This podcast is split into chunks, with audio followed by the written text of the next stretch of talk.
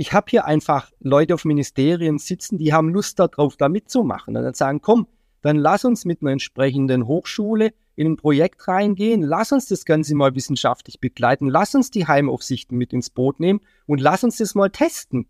Ja? Und dann zu entscheiden, ist das Ding so gut, dass wir letzten Endes auch ordnungsrechtlich was abändern müssen und künftig dann die moderne Technologie dann auch eine Rolle ordnungspolitisch spielt. Das ist hochspannend, ja. Aber da musst du natürlich auch die Leute nerven und musst Ideen haben.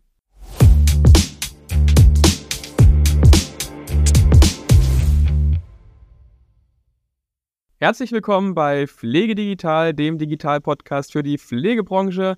Heute zu Gast ist Sven Lange. Er ist äh, Vorstand bei der Stiftung Kreuznacher Diakonie. Hallo, Herr Lange. Ja, guten Tag, guten Morgen. Schön, dass ich bei Ihnen sein darf. Ja, freut mich auch, dass Sie sich die Zeit nehmen.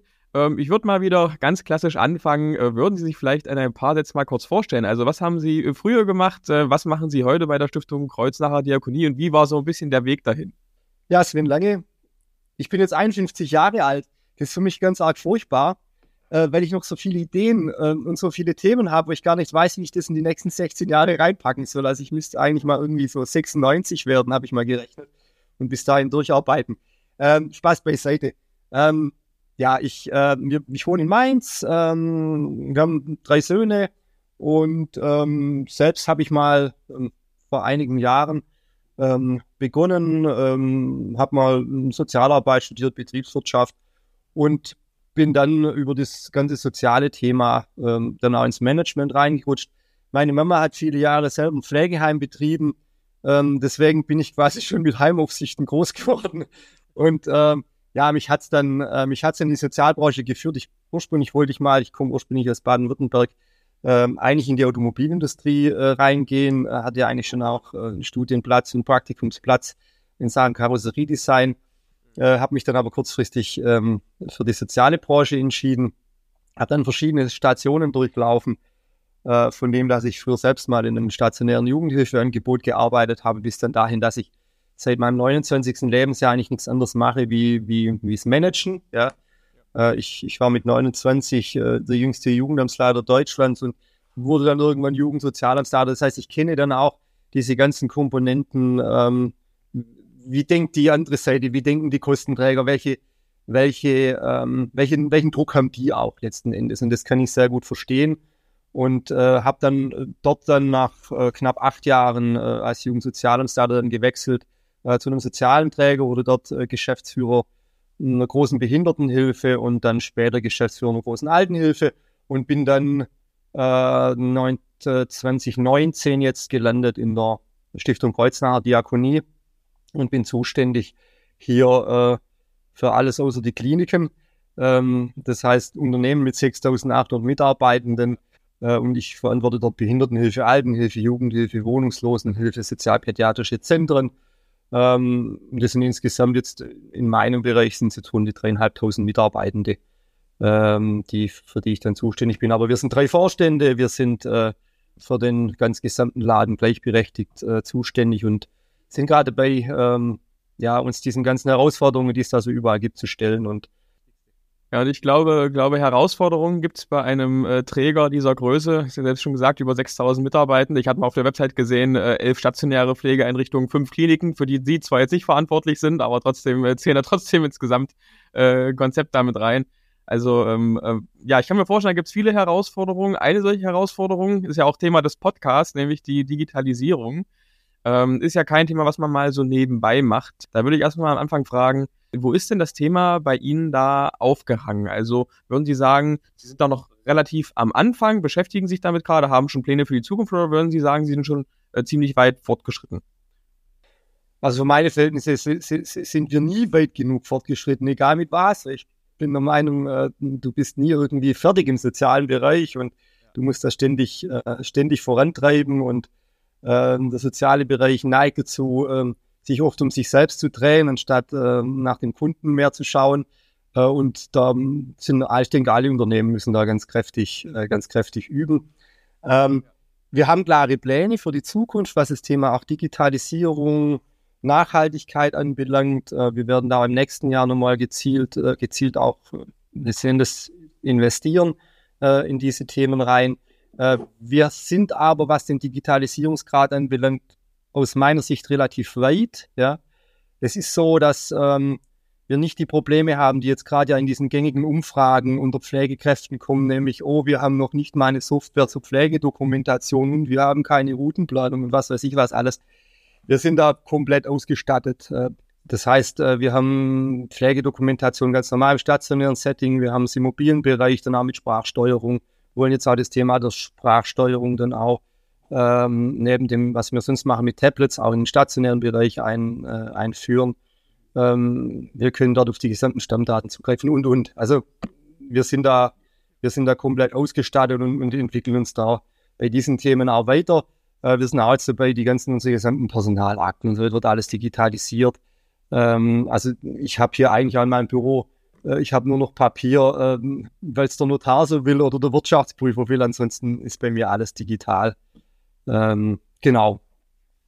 Von dem her, ähm, sind, sind wir da unterwegs. Aber das Thema Digitalisierung ist natürlich ein, ein, ein Begriff, der vieles, vieles abdeckt, ja. Und ähm, da gehört für mich dann natürlich auch rein, wie, äh, wie ernst nehmen wir den Kundenwunsch, dass wir wirklich eine WLAN-Ausleuchtung in allen Einrichtungen haben, von der Klinik bis in die Behindertenhilfe rein. Äh, dann nehmen wir viel Geld in die Hand äh, für diese Themen. Ähm, und, und, ja. Also da gibt's äh, natürlich gehört dazu auch Digitalisierung. Wie sieht's mit Robotik aus? Wie läuft das Thema AAL? wir sind an den ganzen Themen dran und sind da auch vernetzt mit, mit Ministerien. Wir sind in drei Bundesländern unterwegs, in Hessen, Saarland und Rheinland-Pfalz. Und überall dort sind wir auch entsprechend in den Gesprächen äh, und vernetzen uns jetzt auch sukzessive mit den wissenschaftlichen Einrichtungen, ähm, die, die die Bundesländer bieten und wollen dort auch Treiber sein. Also es ist für uns klar, auch das wissen wir uns die Ministerien, wir wollen in Rheinland-Pfalz Treiber sein, was das Thema Innovation, Digitalisierung anbelangt. Ja, das ist auf jeden Fall ein großes Projekt. Ähm, umso erstrebenswerter, dass man jetzt die ganze Infrastruktur schon mal angegangen ist. Ich sag mal von der, von den Klassikern Pflegesoftware, Pflegedoku, äh, auch mobile Pflegedoku bis hin zur jetzt äh, WLAN-Ausstattung, ähm, die ja auch bei vielen Trägern auch ein Problem ist, weil es eben mit einem gewissen Kostenapparat dann eben auch äh, einhergeht und nicht unbedingt gut refinanziert wird. Was sind denn, Sie haben gesagt, Sie wollen auch im nächsten Jahr in, in diesem Bereich ziemlich stark investieren, wollen dort neue Themen reinbringen. Was sind denn so Themen, die da jetzt vor allem auf der Roadmap sind? Also Themen, die auf der Roadmap sind, ähm, ist das Thema ähm, Ambient Assisted Living. Ähm, das heißt einfach, ich sage immer, die, die kleinen digitalen Helferlein, ähm, die sich dann einstellen auf den Bedarf des Menschen, der in diesem Wohnraum wohnt, ja. Ähm, sei es jetzt, dass ich da drin einen Sensefloor habe, sei es jetzt, dass ich da drin einen Ganzkörperföhn habe, sei es da drin, dass ich Sensoriksysteme habe, die einfach auch dann einen Sturz letzten Endes erfassen und dann ein, Not, äh, ein Notsignal auslösen. Sei es jetzt, dass ich dann letzten Endes die ähm, äh, am, Fenster dann nachher diese elektronischen Sensoren habe, die dann sehen, hat das Fenster offen oder hat er jetzt das Haus verlassen und wenn er so und so lange nicht zurückkommt, löst ein Alarm aus. Das Thema Überhitzungsschutz und das ganze Zeug, was Sie alles kennen, äh, äh, zur Genüge. Äh, diese ganzen Themen werden wir 2024 werden wir in Saarbrücken äh, beginnen mit einem Neubau äh, für betreutes Wohnen und dort werden wir diesen Neubau nach äh, modernster Technik ausstatten und, und, wahrscheinlich noch etwas mehr. Ähm, wenn man immer sagt, ja, wir investieren, ist das so eine Sache. Ja, ähm, Geld äh, hat der soziale Träger im Non-Profit-Bereich eigentlich nie. Das heißt, wir profitieren dann, muss man ehrlich sagen, dann auch von Spendern, die gezielt dann auch Spenden für Innovationen äh, geben. Und wir profitieren dann ähm, von Fördermitteln. Ja, wir sind jetzt zum Beispiel in einem ganz, ähm, ja, in einem kleinen, aber doch feinen äh, Förderprojekt mit drin auf EU-Ebene, wo es um das Thema Nachhaltigkeit geht, wo wir uns natürlich als auch gerade eben drüber Gedanken machen. Ein bestehendes Pflegeheim, wo es ansteht, dass wir dort die Heizung, das Heizungsthema erneuern äh, dass wir dort über das Projekt dann äh, eine Brennstoffzellentechnik einbauen mit grünem Wasserstoff und so weiter. Das gehört für mich alles äh, im, im, erweiterten Sinne Digitalisierung, Nachhaltigkeit, Innovationen, alles zusammen. Bis dahin, wie sieht künftig unsere Mobilität aus mit unseren vielen Sozialstationen, die wir haben und unseren äh, 400 Dienstwegen, die wir haben und so weiter, ja. Ja, also definitiv Digitalisierung, Nachhaltigkeit, äh, das sind alles Themen, die auch zusammengehören, die zusammen betrachtet werden müssen. Ich hatte sogar den ähm, ein oder anderen äh, Podcast-Hörer, der schon gesagt hat, hey, könnte man nicht neben Digitalisierung noch ein Format zum Thema Nachhaltigkeit machen? Also da sind wir auch gerade am Nachdenken, ob das vielleicht Sinn machen könnte, dass man auch mit den verschiedenen Akteuren mal über das Thema Nachhaltigkeit in Sozialwirtschaft, vielleicht sogar in der Altenpflege eben spricht. Also ja, mal schauen, was dabei, was dabei rauskommt. Neben der ähm, Finanzierung, die Sie ja gerade schon angesprochen haben, gibt es noch weitere Herausforderungen, die Ihnen da beim Thema Digitalisierung in der Sozialwirtschaft ja, so am, am laufenden Bande begegnen, die vielleicht auch einen schnelleren Fortschritt behindern? Ja gut, erstmal brauchst du natürlich Personen in deinem Unternehmen, die mit dir das Ganze auch treiben. Ja, also ich sag, wenn du jetzt einen IT-Leiter hast, der von dem Thema gar nichts hält und der das alles ganz komisch findet, dann funktioniert das nicht. Das Gegenteil haben wir. Ja, wir haben da einfach einen Freak und, äh, und, und ja, ist so und, und, und da geht was, ja. Und natürlich gibt es auch ein Spannungsfeld, denke ich, ja, in der Mitarbeiterschaft, ja. Es gibt die langgedienten Mitarbeitenden einfach, die einen sehr guten Job machen am Bett oder in der Betreuung mit den Menschen, ja. Die haben aber über die Jahre hinweg möglicherweise keine Affinität zum Thema Digitalisierung aufgebaut, ja. Ähm, und da gilt es dann halt auch trotzdem, diese Personenkreise mitzunehmen, ja. Und da gibt's die Jungen, ja, ich gehe immer wieder mal äh, dann auch äh, in die Runde rein, unsere Auszubildenden, weil ich einfach wissen will, wie ticken die, was machen die so.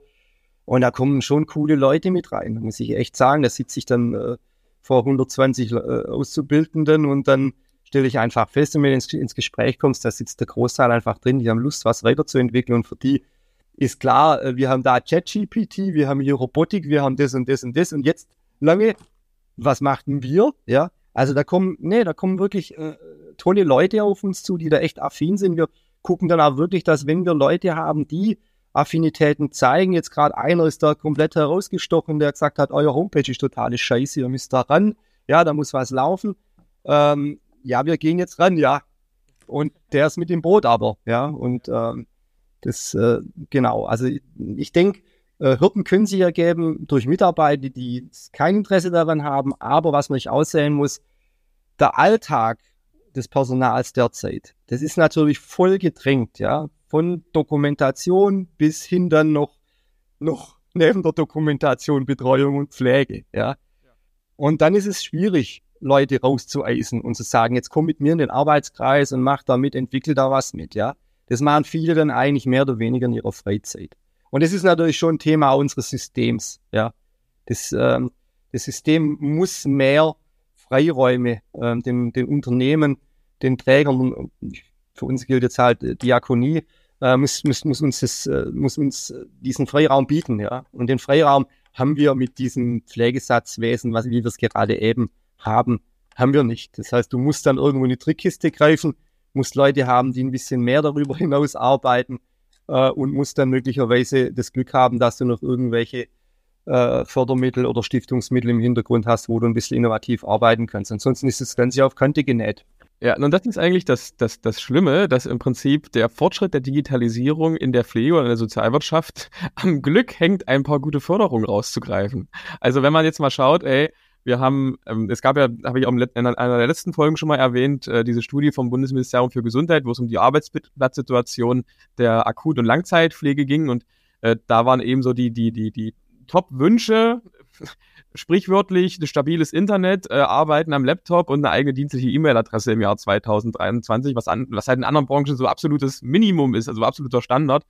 Und da muss man sich ja schon fragen, okay, warum ist das so? Aber klar, wenn Sie jetzt sagen, hey, das ist eben auf Kante genäht, es gibt eigentlich nicht so wirklich dedizierte Budgets, dedizierte Töpfe für das Thema Digitalisierung und das voranzutreiben. Ja, klar, woher soll es denn dann auch kommen, gerade bei Non-Profit-Trägern wie bei einer Diakonie?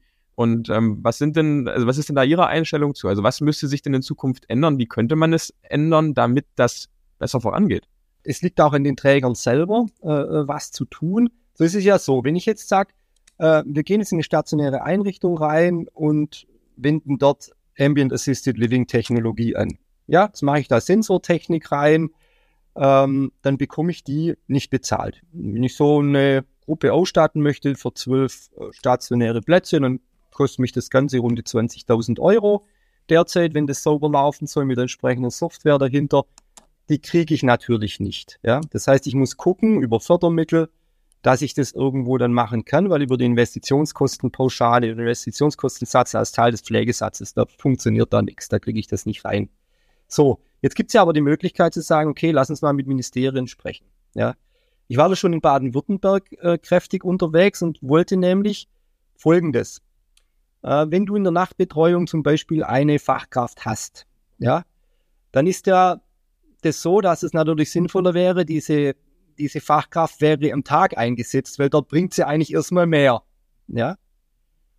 Und meine Vision war die zu sagen, lass uns elektronische Helferlein einbauen und lass uns diese Fachkraft in der Nacht auf 70 Prozent nochmal reduzieren. Was ist die Hypothese? 70 Prozent durch diese elektronischen Helferlein und die anderen 30 Prozent schieben wir dann in den Tagdienst rein. Habe ich nie in Baden-Württemberg jemand gefunden in den Ministerien, die da gesagt haben, machen wir. Weil sie alle Angst haben, natürlich von der ordnungsrechtlichen Komponente her. Ja. Das sieht hier in Rheinland-Pfalz anders aus. Ja. Das heißt, ich habe hier einfach Leute auf Ministerien sitzen, die haben Lust darauf, da mitzumachen. Und dann sagen, komm, dann lass uns mit einer entsprechenden Hochschule in ein Projekt reingehen, lass uns das Ganze mal wissenschaftlich begleiten, lass uns die Heimaufsichten mit ins Boot nehmen und lass uns das mal testen. Ja? Und dann zu entscheiden, ist das Ding so gut, dass wir letzten Endes auch ordnungsrechtlich was abändern müssen und künftig dann die moderne Technologie dann auch eine Rolle ordnungspolitisch spielt. Das ist hochspannend, ja. Aber da musst du natürlich auch die Leute nerven und musst Ideen haben, ja. Und ich sage, das ist dann wieder Job von uns im Management als Vorstände, die anderen dann zu nerven, ja. Deswegen bin ich da. Ich bin eigentlich nur da, den ganzen Tag zu nerven, alle zu nerven. Ja, aber ich kann mir, ich kann mir vorstellen, dass das nicht so einfach ist. Und klar, wenn man da äh, natürlich auch ähm, äh, Behörden hat oder ähm, Akteure, die eigentlich nur dieses Thema Risikominimierung als Ziel haben, also im Sinne von, ich möchte nicht meinen eigenen Job verlieren, weil wir haben es ja schon immer so gemacht und wenn wir es weiter so machen, dann verliere ich auf jeden Fall nicht meinen Job. Dann ist es halt schwierig, so ein System zu ändern und ähm, ja, entsprechend mehr Überzeugungsarbeit braucht es dann eben von äh, Akteuren wie Ihnen, also oft von der Management-Ebene, von den Trägern selbst, ne? Und wenn du dann noch den Nährboden dann findest, dann äh, in, in den Ministerien zum Beispiel, und bei den, äh, bei den Landkreisen, dann ist das super. Ja. Da, auf der Welle reiten wir gerade eben und wir sagen, da wollen wir uns weiterentwickeln und da wollen wir an Robotik weiterentwickeln und und. Also da wird es spannende Gespräche geben die nächsten Wochen. Ja. ja.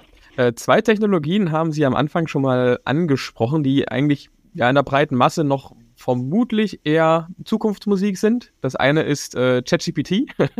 ähm, da mal meine Frage, haben Sie es selber eigentlich ähm, auch schon mal ausprobiert? Arbeiten Sie selber damit schon? Ich glaube, ich war einer der ersten, der es ausprobiert hat. Ähm, als das Ding kam, äh, bin ich auf die Plattform drauf und habe mich ganz kräftig mit meinen Söhnen drüber, drüber, drüber unterhalten, wo da wohl die Zukunft hingeht und so weiter und so fort. Und ähm, klar, ich habe da schon alles Mögliche eingegeben und ich finde halt das Tolle, dass du da halt immer wieder nachfragen kannst. Ja, also die Argumente, die dann ChatGPT bringt, wieder hinterfragen kannst und der antwortet dir wieder drauf. Ja, und ähm, ich, ich finde es hoch, hoch spannend. Ähm, ich merke gerade, ist vielleicht auch ein Deutschland typisches Thema, dass man schon mal Angst hat. Ja, man hat schon mal tierisch Angst, oh je, was kommt da auf uns zu? Was passiert da? Äh, künstliche Intelligenz, AI im Hintergrund, oh je, äh, die wollen nur Daten von uns haben und nachher regieren uns Maschinen. Ich glaube, man braucht dazu einen gesunden Menschenverstand.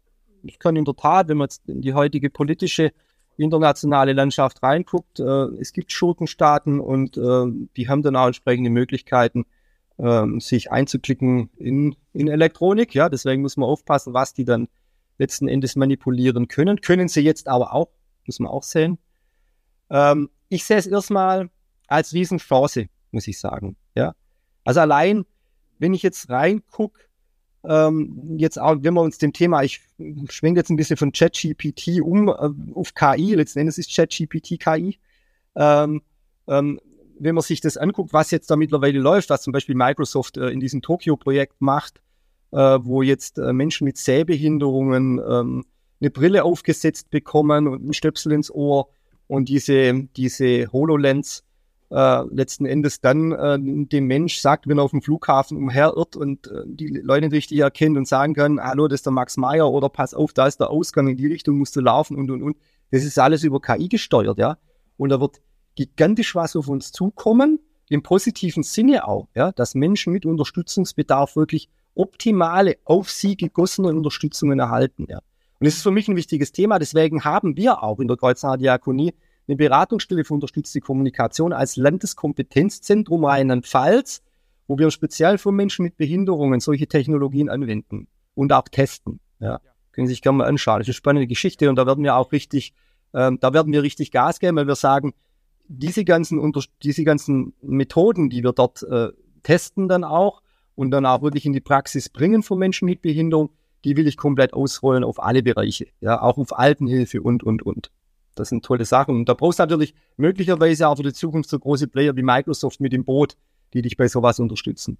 Ja, das ist auf jeden Fall spannend, also auch was da auf die, die Anwender, also in ihrem Fall zum Beispiel die Behinderten oder die Senioren äh, drauf zukommt. Da wird es viele spannende Lösungen geben. Da gibt es ja auch schon die verschiedensten so, so Use Cases, die da mal in verschiedenen Videos gezeigt werden. Also es ist total faszinierend und ich bin da auch äh, eher positiv als negativ gestimmt, was die Möglichkeiten angeht.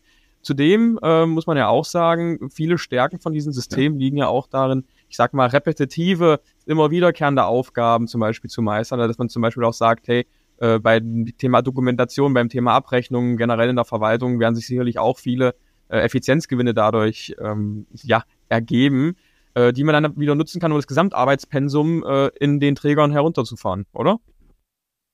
Auf jeden Fall. Ja, also ich denke, das, das große Ziel von dem Ganzen ist ja jetzt erstmal nicht das, ähm, dass du jetzt als Träger, als diakonischer Träger irgendwo dann dort jetzt Geld einsparen kannst in dieser Pflege, sondern das große Ziel ist ja letzten Endes, wir haben schwindende Fachkräfte, ja, es gibt einfach einen Mangel und wir müssen gucken, dass wir die Ressourcen gut und richtig einsetzen, da wo sie hingehören und dass wir dann die Leistungen, wie Sie es gerade sagten, Dokumentation und so weiter, von anderen machen lassen, von technischen Systemen, die das Ganze begleiten und dadurch ein Zeitgewinn da ist. Zeit ist das größte Gut überhaupt. Ein äh, Thema, über das ich äh, gestolpert bin, äh, also über das wir uns eigentlich kennengelernt haben, weil ich einen LinkedIn-Beitrag dazu von Ihnen gesehen habe, ist ja das Thema Robotik. da äh, waren Sie, glaube ich, äh, in dem Fall vor einigen Monaten mit Ihrem IT-Leiter bei einem Hersteller oder jemand, der zumindest diese Systeme ähm, einstellt. Was äh, ist denn da geplant? Also sind diese Systeme schon reif, um die in der Praxis einzusetzen oder war das eher erstmal so, so, so ein neugieriger Besuch? Die Systeme sind aus meiner Sicht grundsätzlich überall noch nicht reif. Ja, also ich habe einen, einen, relativ breiten Überblick mir verschafft von Boston Dynamics bis äh, zu Kuga und anderen baden-württembergischen und so weiter äh, Robotikherstellern. In dem Fall war es Neura Robotics, was sie gerade nennen, bei denen wir waren. Ähm, und ähm, es gibt aber, nochmal zurückzukommen auf Ihre Frage, aus meiner Sicht noch keinen wirklich brauchbaren Pflegeroboter. Ja, ich bin jetzt auch seit einigen Jahren, gehe ich immer auf die Automatika, äh, die ja auch dieser Bereich der Service-Robotik und Pflegerobotik immer größer wird, aber außer die, die Wischroboter und ein bisschen einer, der irgendwas, irgendwelche Tabletts hinterher trägt und vielleicht noch sagen kann, welche Medikamente du einnehmen sollst, sind da die großen Würfe nicht da. Ja.